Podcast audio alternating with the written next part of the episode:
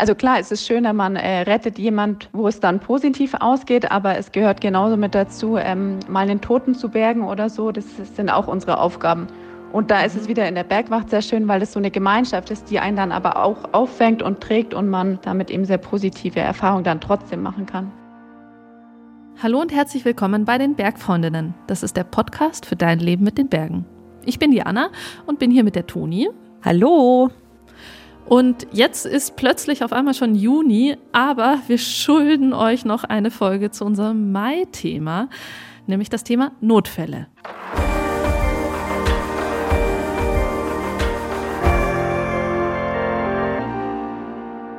Ganz genau, wir haben ein bisschen Verspätung. Ihr habt es vielleicht mitbekommen, dass wir letzten Donnerstag keine neue Folge von uns veröffentlicht haben. Und ja, bestimmt habt ihr jetzt auch schon gemerkt bei unserer Begrüßung, dass da ein Hallo fehlt, und zwar das von der Kadi. Und das hat einen Grund. Die Kadi hat sich leider verletzt und muss deshalb ein paar Wochen Podcastpause machen. Aber macht euch keine Sorgen, ihr geht's den Umständen entsprechend gut. Wir werden jetzt ein paar Wochen lang den Podcast ohne sie weitermachen, damit sie genug Zeit hat, wieder auf die Beine zu kommen und fit zu werden. Und wir freuen uns natürlich aber auch schon mega drauf, wenn sie dann wieder mit am Start ist und wieder richtig fit ist und schicken ihr ganz, ganz liebe gute Besserungsgrüße. Ja.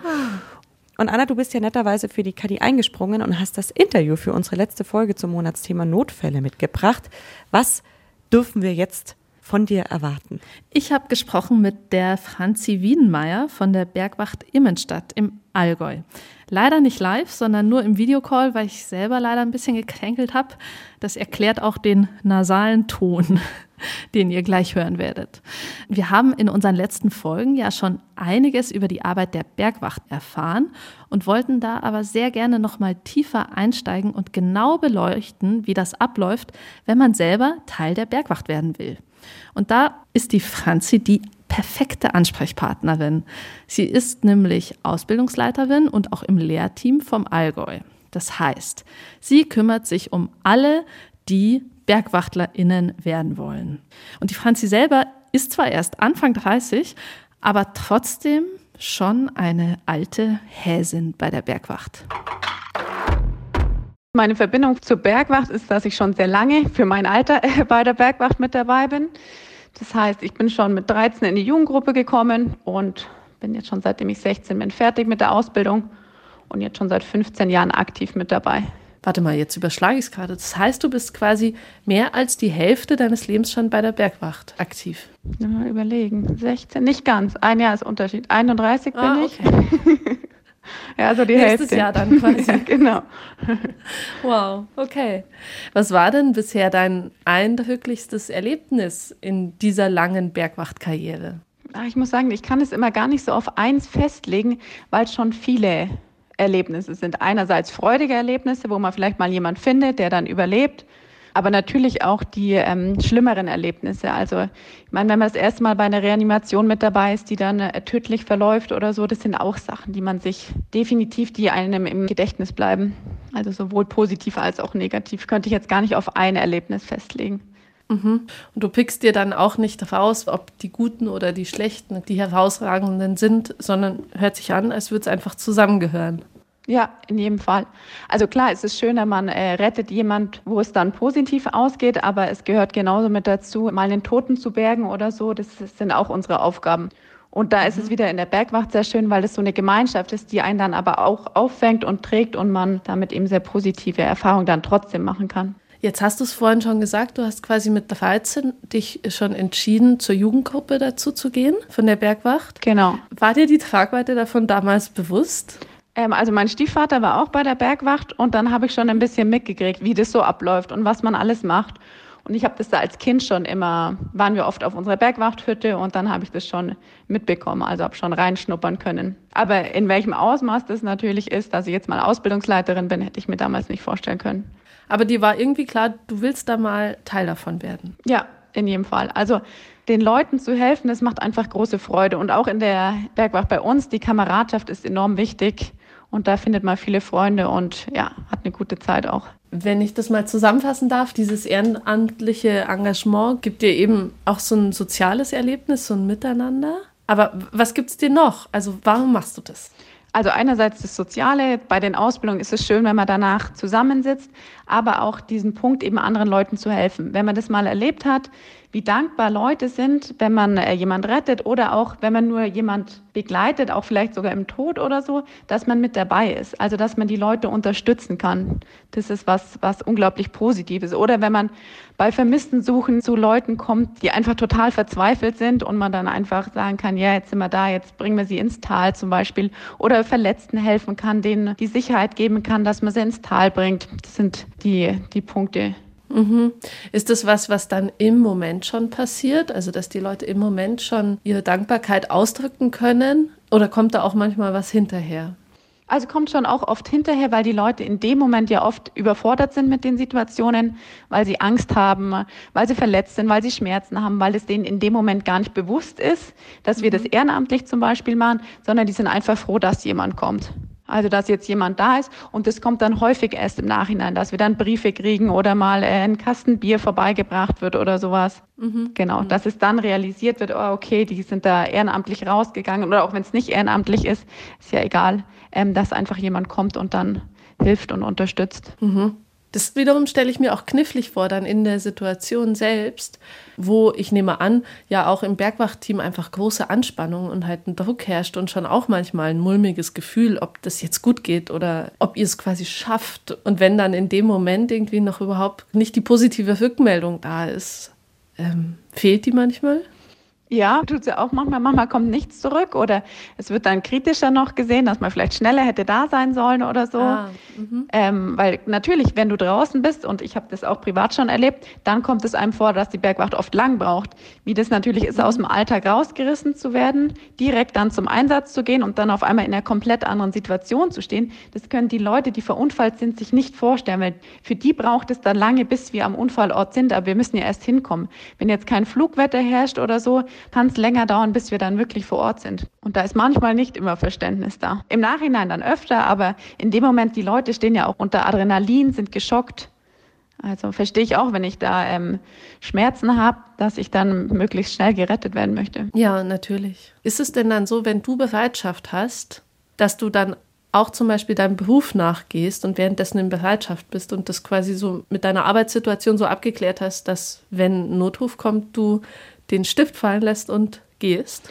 Ähm, also bei mir geht es nicht, weil ich bin Lehrerin und ich kann jetzt die Schüler nicht alleine sitzen lassen. Die würden sich wahrscheinlich öfter freuen, aber bei mir funktioniert es nicht. Aber bei ganz vielen anderen ist es so. Da ist es mit dem Arbeitgeber abgeklärt, gerade weil wir auch untertags die Bereitschaften haben.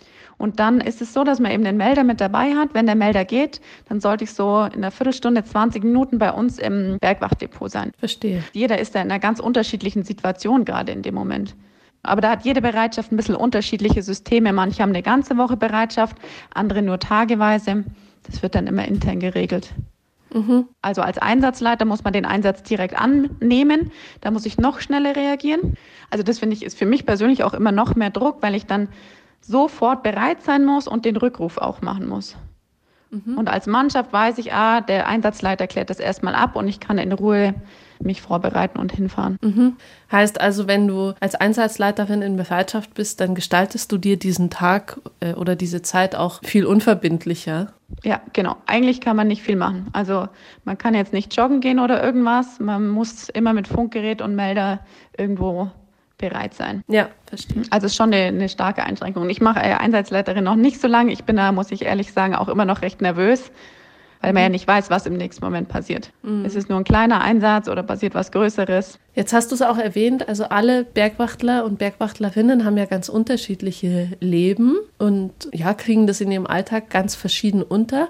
Was aber für alle gleich ist, ist im Prinzip ja der Weg und die Bergwachtausbildung. Wie kommt man zu der überhaupt? Also ist das was, wofür man sich auf dem Papier bewirbt? nee, das muss man noch nicht bei uns. Vielleicht ist es in anderen Bereitschaften der Fall.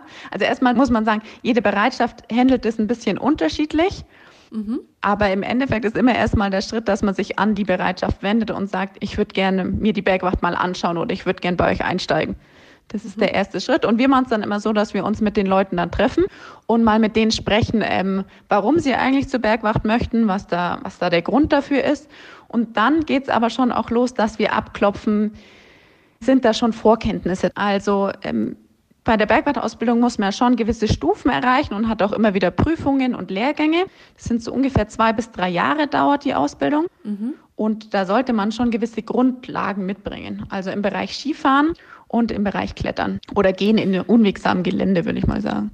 Und das sind Dinge, die schon vor einer Eignungsprüfung in dem Gespräch von euch so abgecheckt werden? Genau, also wir fragen einfach, ob man schon Skifahren kann. Wenn jetzt jemand sagt, er kann nicht Skifahren, dann ist es für uns schwierig, weil für die Eignungsprüfung muss man halt die Grundlagen können wir sagen dann immer, wir können den Feinschliff noch geben. Aber jemand von mhm. null an ähm, Skifahren beizubringen, das können wir in der Bereitschaft nicht leisten. Also da haben wir weder die Zeit dazu noch die Motivation, würde ich jetzt mal sagen, weil wir dann eigentlich mehr in den Feinschliff gehen. Bei einer Skitour, dass wir denen mitgeben, wie man VS-Suche macht oder dann eben das Akja fahren und so. Das sind die Sachen, ja. die wir dann weitergeben können. Aber es braucht ja unglaublich lang, wenn ich nicht Skifahren kann, dass ich dann eine schwarze Piste mit dem Akja runterfahre. Das schaffe ich nicht in dem Winter zu lernen. Hilf mir nochmal. Akia ist? Akia ist quasi das Rettungsgerät, das man im Winter immer sieht. Das ist das, ah, was okay. man händisch fährt. Ah, jetzt hat, verstehe. Genau. Okay. Wie so, ein, wie so ein Schiebeschlitten. Ja, genau. Und da liegt dann mhm. der Patient drin. Und da muss mhm. ich schon relativ gut Skifahren können, dass ich den halten kann, weil wenn ich den nicht halten kann, dann ja, mache ich mit dem Patienten den Abflug. Und beim Klettern ist es das Gleiche eigentlich. Man sollte die Grundlagen können, also man muss nicht schwer klettern, da langt eigentlich der vierte Schwierigkeitsgrad aber man sollte so ein bisschen das Handling schon mal können. Und wir ja. bringen dann noch die konkreten Sachen bei. Also wir bringen dann noch bei, wie du einen Standplatz konkret selber aufbauen kann oder nochmal das Abseilen und so weiter. Genau. Hast du unterm Strich das Gefühl, dass sich dann deswegen in den Bergen geborene bisschen besser schlagen als Flachländer oder Flachländerinnen?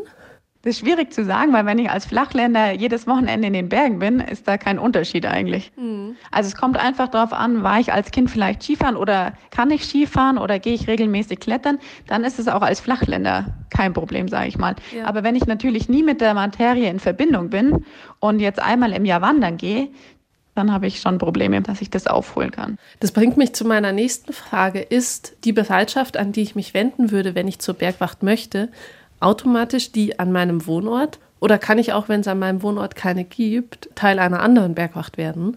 Also da muss man vielleicht ein bisschen differenzieren, wo man jetzt lebt. Also bei uns im Oberallgäu ist es so, dass ich schon in die Bereitschaft gehe, wo ich lebe, weil ich da ja dann auch mit Bereitschaftsdienste später übernehmen werde. Mhm. Also bei uns mhm. ist es ja so, wenn ich jetzt zu Hause bin und einen Melder habe und dann der Einsatz ist, dann sollte ich ja relativ schnell vor Ort sein. Wenn ich jetzt aber erstmal eine halbe Stunde fahren muss, ist der Weg ja schon zu lange. Also deswegen gehe ich schon in die Bereitschaft, wo ich eigentlich wohne, dass ich dann auch vor Ort die Dienste übernehmen kann. Wenn ich aber jetzt zum Beispiel in München wohne, dann werde ich eh keine Bereitschaftsdienste unter der Woche machen im Normalfall. Oder bei uns ist es Landsberg zum Beispiel oder Memmingen. Die machen dann die Wochenenddienste. Ah. Das heißt, die haben eine andere Bereitschaft noch, die sie unterstützen am Wochenende und machen da eben die Dienste. Also es sind Vorhaltedienste wie zum Beispiel im Winter am Oberjoch oder am Fellhorn oder sowas. Heißt es, dass die sich dann in der Region aufhalten, während sie Bereitschaft haben? Oder heißt es dann, dass sie wirklich so unterstützen, dass sie von zu Hause noch losfahren könnten? Also da muss man differenzieren. Wenn man jetzt zum Beispiel einen Dienst hat, ja. dann bin ich vor Ort also ist es bei uns jetzt, wir haben eine Bergwachthütte, dann bin ich vor Ort und mache den Dienst von da aus. Und Bereitschaft ist, wenn ich zu Hause bin und der Melder irgendwann geht. Verstehe. Genau, also Bereitschaft ist quasi, wenn ich einfach zu Hause oder irgendwo umeinander bin. Und Dienst ist, wenn ich dann Vorhaltedienst mache, wenn ich am Lift bin und warte, dass was passiert. Den kann eigentlich jeder machen, auch wenn ich woanders lebe, weil dann fahre ich in der Früh hin zum Skigebiet, ja. bin dann den ganzen Tag im Skigebiet und fahre abends wieder nach Hause. Da ist es egal, wo ja. ich lebe. Also unterm Strich hatte ich jetzt den Eindruck, dass eigentlich für viele Lebenssituationen es möglich ist, davon teilzuwerden. Ja, auf jeden Fall. Also wenn ich jetzt zum Beispiel weiter weg lebe und sage, äh, ich möchte mich da engagieren, dann kann ich das machen, indem ich mich hauptsächlich am Wochenende damit beschäftige mhm. und dann eben die Dienste mache. Oder wenn ich eben vor Ort lebe, dann kann ich mich natürlich noch mehr einbringen, weil ich dann die Bereitschaftsdienste machen kann und eben auch weil das regelt auch jede Bereitschaft, wie der mit den Ausbildungen unterschiedlich teilhaben kann. Und wenn wir nochmal zurückspringen, angenommen, äh, du führst gerade so ein Gespräch und du hast das Gefühl, oh, die Motivation ist wirklich da und du schätzt die Person verbindlich ein, aber fährt einfach wahrscheinlich noch nicht lange genug Ski oder klettert noch nicht lange genug. dann würdet ihr höchstwahrscheinlich auch sagen, du, lass uns doch in einem Jahr nochmal sprechen, kletter nochmal eine Saison, fahr nochmal eine Saison Ski und dann packen wir es an. Ja, genau. Also wir machen es bei uns eh so, wenn jetzt die Person sagt, oh nee, ich kann gar nicht Skifahren, dann sagen wir, schau es dir nochmal an. Und sonst haben wir so eine Art Schnupperphase, weil wir natürlich dann auch mit der Versicherung und das alles klären müssen. Und da sagen wir am Anfang, komm erst mal dazu, schau es dir an, ob es überhaupt deins ist dass die einfach mal die Ausbildung mitkriegen, auch merken, dass es jetzt nicht nur ein Hobby ist, sondern wir sagen, man hat auch mehr Verantwortung. Also es ist jetzt nicht so, dass ich jetzt nur, wie, ich weiß jetzt nicht, ob ich das wieder sagen darf, mit den Fußballern, dass ich zum Fußballtraining gehe, wenn ich Lust habe oder auch nicht oder mal spiele oder nicht, sondern dass es bei uns ein bisschen ernsthafteren Charakter hat. Also wenn ich mich entscheide, bei der Bergwacht zu sein, dann ist es verbindlich, dann sollte ich wirklich zu den Ausbildungen kommen. Und wenn ich ja. Dienst oder Bereitschaft habe, dann kann ich nicht sagen, ach, heute passt es mir nicht sondern ja. da muss ich mich wirklich aktiv damit beschäftigen, dass jemand anders meinen Dienst übernimmt. Ich kann nicht einfach nicht kommen. Das ja. geht nicht. Also das machen wir den Anwärtern, heißen die bei uns, dann schon bewusst, dass es eben mit einer gewissen Verantwortung einhergeht. Ist die Anwärterin äh, eine Person, die die Eignungsprüfung schon hinter sich hat oder noch vor sich hat? Ähm, das ist beides. Also Anwärter ist man ab dem Zeitpunkt, wo man einsteigt. Und dann ist es so, dass man eben Eignungsprüfung Winter und Sommer hat. Und dann geht es aber noch weiter. Das sind quasi erstmal die Grundvoraussetzungen. Und dann geht es noch weiter, dass man Ausbildung im Nat oder auch Prüfungen hat im Naturschutz, in der Luftrettung, in der Notfallmedizin und dann sind es noch Lehrgänge im Sommer und im Winter. Also die Eignungsprüfungen sind so der Einstieg, dass man merkt, okay, ja. die Grundqualifikationen sind da und dann steigt man noch tiefer in die Materie ein. Wie war das bei dir dann damals? Gab es Bereiche, in denen du Bammel hattest? Ähm, nee, eigentlich, eigentlich nicht wirklich, wenn ich ehrlich bin. Wenn man damit aufwächst und das eigentlich ständig macht und mitbekommt, hatte ich jetzt den Eindruck, dass ich ganz gut vorbereitet war. Aber natürlich war ich auch nervös bei den Prüfungen, dass man irgendeinen Knoten beim Abseilen vergisst oder so. Und das sind ja schon Gründe manchmal, wenn das eben sicherheitsrelevant ist, dass man dann eben nicht besteht und dann müssen wir halt wieder warten ein Jahr, bis man wieder mhm. zum Test kann. Aber das sage ich auch immer, wenn man einmal durchfällt, ist es kein Problem, passiert regelmäßig, dann muss man es halt wieder probieren. Heißt also, diese ganzen Bausteine, also bestehend aus Eignungsprüfung, Ausbildungsbausteinen, ähm, Zwischenprüfungen, zieht sich, du hast es vorhin gesagt, so über zwei, drei Jahre etwa. Ja, genau. Also je nachdem, wie mhm. oft ich vielleicht durchfalle oder nicht, aber ungefähr.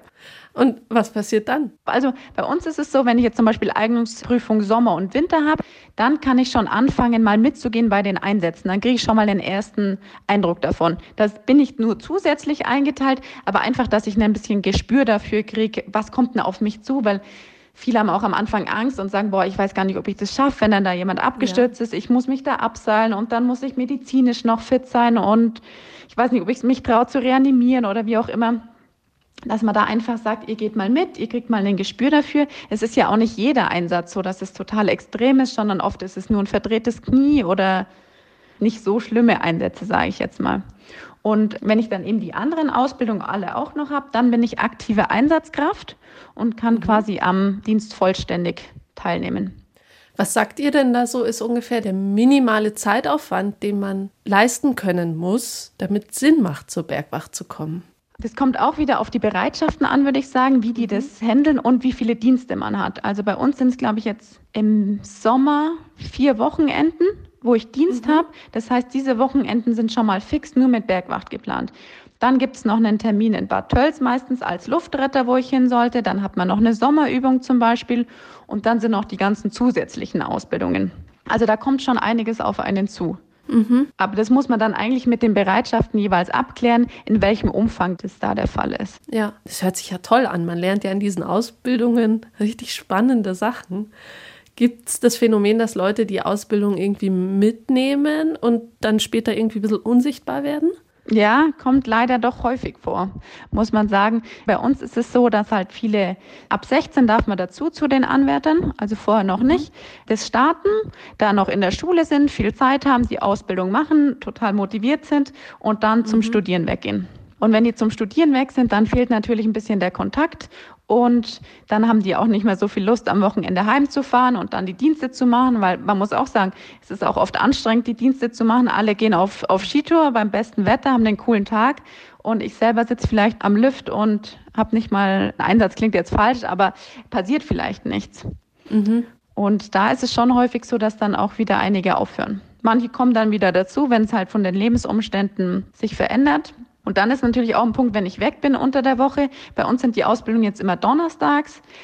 Hat man auch den, den Eindruck, dass man den Anschluss ein bisschen verliert. Man will ja auch auf dem neuesten Stand sein. Also wir hatten letzte Woche eine ja. Ausbildung einfach wieder mit Flaschenzug, mit Seilhandling, dass sich das wirklich alles richtig einlegt, die Seile und ja, weiß, wie die Trage zusammengebaut wird und solche Aspekte. Und ich kann mir auch vorstellen, dass vielleicht, wenn sich was anderes ändert im Leben, also nicht nur die Lebensumstände, sondern vielleicht auch was Körperliches oder so, dass dann manches vielleicht nicht mehr so gut geht. Oder kann man dann innerhalb der Bergwacht sich vielleicht spezialisieren und was anderes machen? Also man ist eigentlich immer aktive Einsatzkraft. Also okay. das ist die Grundvoraussetzung, die man ist. Und dann kann man aber noch zusätzlich einige Weiterbildungen machen. Also man kann mhm. zum Beispiel Canyonretter werden oder in die Höhlenrettung gehen oder äh, in wow. die Hundestaffel gehen. Also da gibt es nochmal ganz viele unterschiedliche Bereiche oder dann kann man sich weiterentwickeln und sagen, ich würde auch gerne in die Ausbildung gehen oder ich möchte gerne Einsatzleiter machen. Also es gibt dann ganz viele Posten oder äh, Bereiche, wo man sich noch weiterbilden kann. Grundvoraussetzung ist aber, dass ich eben aktive Einsatzkraft bin. Was kostet denn der ganze Spaß? Für einen selber kostet es nichts, weil das quasi die Bergwacht dann übernimmt. Okay. Diese Ausbildungen. Das wiederum stärkt ja irgendwie so das nötige Maß der Verbindlichkeit. Ja, sollte man, sollte man denken. Deswegen schaut man sich auch die Anwärter am Anfang an und manchmal führt man auch Gespräche und sagt, ah, ich glaube, bei dir passt jetzt vielleicht doch nicht so, weil man natürlich sehr viel Zeit und auch Geld in die Anwärter investiert und möchte natürlich dann, dass sie das auch länger machen. Können wir da vielleicht noch mal kurz zurückspringen zu dieser Eignungsprüfung? Da würde mich noch interessieren, wie ich mir die wirklich vorstellen muss also die Eignungsprüfung Sommer und die Eignungsprüfung Winter. Ist es ein wochenlanges Camp, wo ich durch die Landschaft gejagt werde oder ist es jeweils ein Tag? Ähm, ich kann jetzt fürs Allgäu sprechen, das ist immer regional ein bisschen unterschiedlich.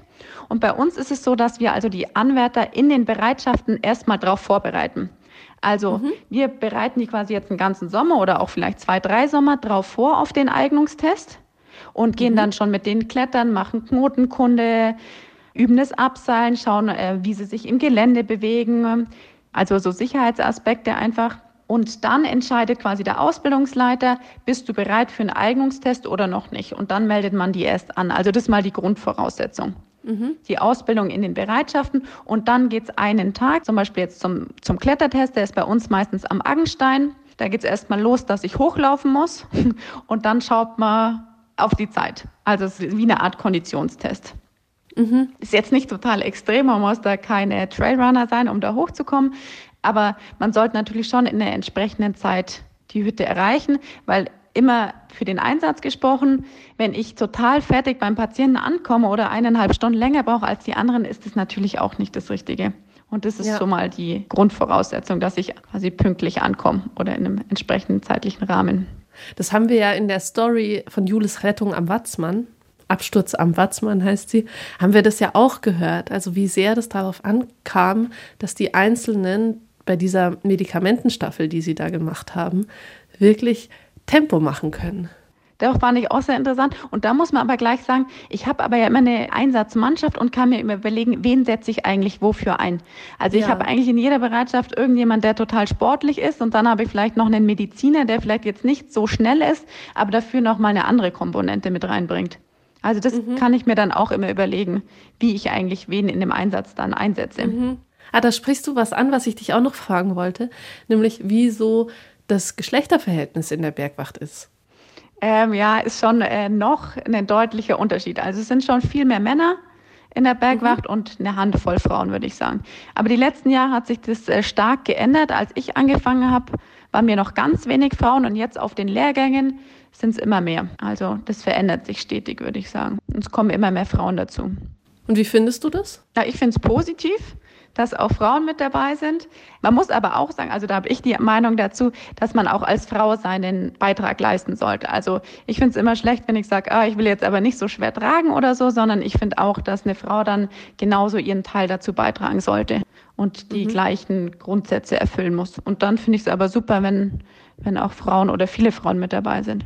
Und war das für dich mal ein Thema? Also, dass du ähm, als Frau in diesem Männerumfeld dich dann quasi gefühlt mehr anstrengen musstest? Oder war es einfach eh okay? Also, ich glaube, Ich hatte schon hin und wieder den Eindruck, aber vielleicht auch individuell, weil ich da der Typ bin, dass ich nicht schlechter sein möchte dann als irgendein Mann. Mhm. Aber es ist vielleicht sehr individuell. Und sonst hatte ich jetzt bei uns in der Bereitschaft, war ich von Anfang an total akzeptiert und hatte nie den Eindruck, dass ich mich da irgendwie besonders beweisen müsste, mhm. sondern dass das ganz legitim ist, dass da auch Frauen mit dabei sind. Und dein Job als Ausbildungsleiterin, wie kamst du zu dem und was genau machst du da? Ich organisiere quasi die ganzen Ausbildungen für alle aktiven Einsatzkräfte in der Bergwacht, überlege mir, was machen wir für Ausbildungen, wann machen wir Medizin, wann Naturschutz, mache die Einteilung für, für die Luftretter, die nach Bad Tölz fahren, ähm, schaue, dass dann alle da sind. In der Corona-Zeit war es jetzt ziemlich aufwendig mit den Gruppeneinteilungen, mit den Tests vorher. Also Corona war jetzt schon ziemlich anstrengend, muss ich sagen, mit draußen, mit Masken. Können wir es machen oder ein Ausbilder mit fünf Aktiven nur. Also da war es schwierig. Und jetzt lockert sich ja gerade doch etwas, dass man wieder größere Ausbildungen auch machen kann. Und da organisiere ich im Endeffekt alles. Mit dem Nachwuchs hast du ja auch zu tun dadurch. Hast du das Gefühl, da gibt es genug?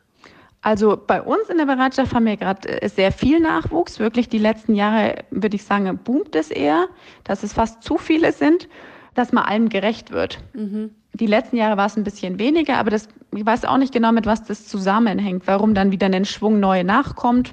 Aber bei uns sind keine Nachwuchsprobleme momentan. Und auch in den Nachbarbereitschaften habe ich jetzt nicht das mitbekommen.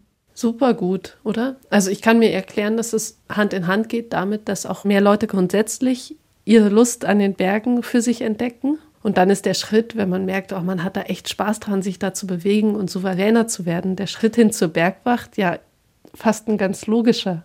Ja, und noch der Aspekt, dass man eben vielleicht auch was Gutes tun möchte oder auch in so eine Gemeinschaft zu kommen. Also vielleicht fehlen auch einigen Leuten ähm, Partner, mit denen man was macht und da kommt man ja gleich in eine, in eine Gemeinschaft, wo alle gleichgesinnt sind wo man sagt, man trainiert gemeinsam auf die Tests, man übt gemeinsam, man macht privat was. Also wir machen auch einen Bergwachtausflug zum Beispiel oder organisieren Sachen gemeinsam. Das ist dann nicht nur Bergwacht, sondern es ist auch das Privatleben spielt dann auch mit eine Rolle. Macht es dich denn stolz, Bergwachtlerin zu sein? In einem gewissen Maß auf jeden Fall, wenn man dann jemand hilft oder irgendwo hinkommt und merkt, was jetzt die Person, die da unterstützt, das ist auf jeden Fall was, was Positives. Mhm. Und gibt es was, was du dir als Bergwachtlerin von den Menschen wünschst, die in die Berge gehen? Vielleicht, dass man schon mit Bedacht in die Berge geht. Mhm. Und dass man sich bewusst wird, dass die Leute kommen, die die einen dann vielleicht auch retten müssen, dass man sich nicht in Situationen begibt, wo man sich denkt, ah, es kommt eh jemand, es rettet mich eh jemand. Dass man vielleicht irgendeine Tour geht, wo man weiß, ah, ich weiß gar nicht, ob ich die schaffe, aber es kommt ja jemand. Mhm. Dass man sich vorher Gedanken macht und auch immer an die Retter vielleicht denkt, dass die sich ja auch in eine Gefahr begeben. Also wenn das passiert, finde ich, ist es völlig legitim, aber man sollte schon reflektiert in die Berge gehen. Also mhm. sowohl im Winter als auch im Sommer. Dass man dann doch äh, vielleicht mal früher umdreht oder sich denkt, ah, mit dem Wetter passt nicht oder die Tour ist nicht das Richtige für mich. Na, Toni, rufst du die Franzi jetzt direkt an fürs Erstgespräch? Es wäre ja ganz cool, ne? Da hätte ich mal wieder die Möglichkeit, ein bisschen öfter ins Allgäu zu fahren. Nee, tatsächlich wäre die Bergwacht, glaube ich, nichts für mich. Nicht, weil ich das nicht irgendwie spannend finde. Also ich fand es total interessant, da mal zu hören, was da alles so dazugehört. Aber genau diese Infos haben dazu geführt, dass ich gemerkt habe, ich könnte mich, glaube ich, nicht zeitlich so committen. Mhm. Also mein Leben würde, glaube ich, nicht dazu passen, dadurch, dass ich echt viel auch unterwegs bin, auch jobtechnisch, auch nicht so den geordneten Tagesablauf habe. Ähm, für mich wäre es, glaube ich, total schwer, diesen zeitlichen Raum, der dafür nötig und wichtig ist, was ich auch total verstehe und nachvollziehen kann, aufzubringen. Und ich glaube, deswegen wäre für mich die Bergwacht jetzt nichts, aber ich kann mir sehr, sehr gut vorstellen, dass es ganz viele Menschen gibt, die sich da sehr gut einfinden könnten. Ja, aber ich glaube, wenn man den Platz hat und so die zeitlichen Kapazitäten oder wie du es gerade gesagt hast, dass irgendwie so der Alltag eine gewisse Regelmäßigkeit hat, dann ist es, glaube ich, so ein cooler Weg, um Gleichgesinnte mhm. kennenzulernen und ein Umfeld zu finden, das die Leidenschaft teilt. So, und wie geht's jetzt bei uns Bergfreundinnen weiter? Ähm, wir müssen ein kleines bisschen umplanen und deshalb machen wir nächste Woche nochmal eine klitzeklitzekleine Pause. Verzeiht uns die bitte, die brauchen wir einfach, um nochmal neu rausgehen zu können und für euch recherchieren zu können. Aber wir haben uns schon was überlegt. Wir wollen nämlich jetzt im Juni ein paar Themen angehen, die ihr euch schon richtig oft gewünscht habt. Und das erste, mit dem wir starten wollen, ist das Thema Ernährung am Berg. Genau.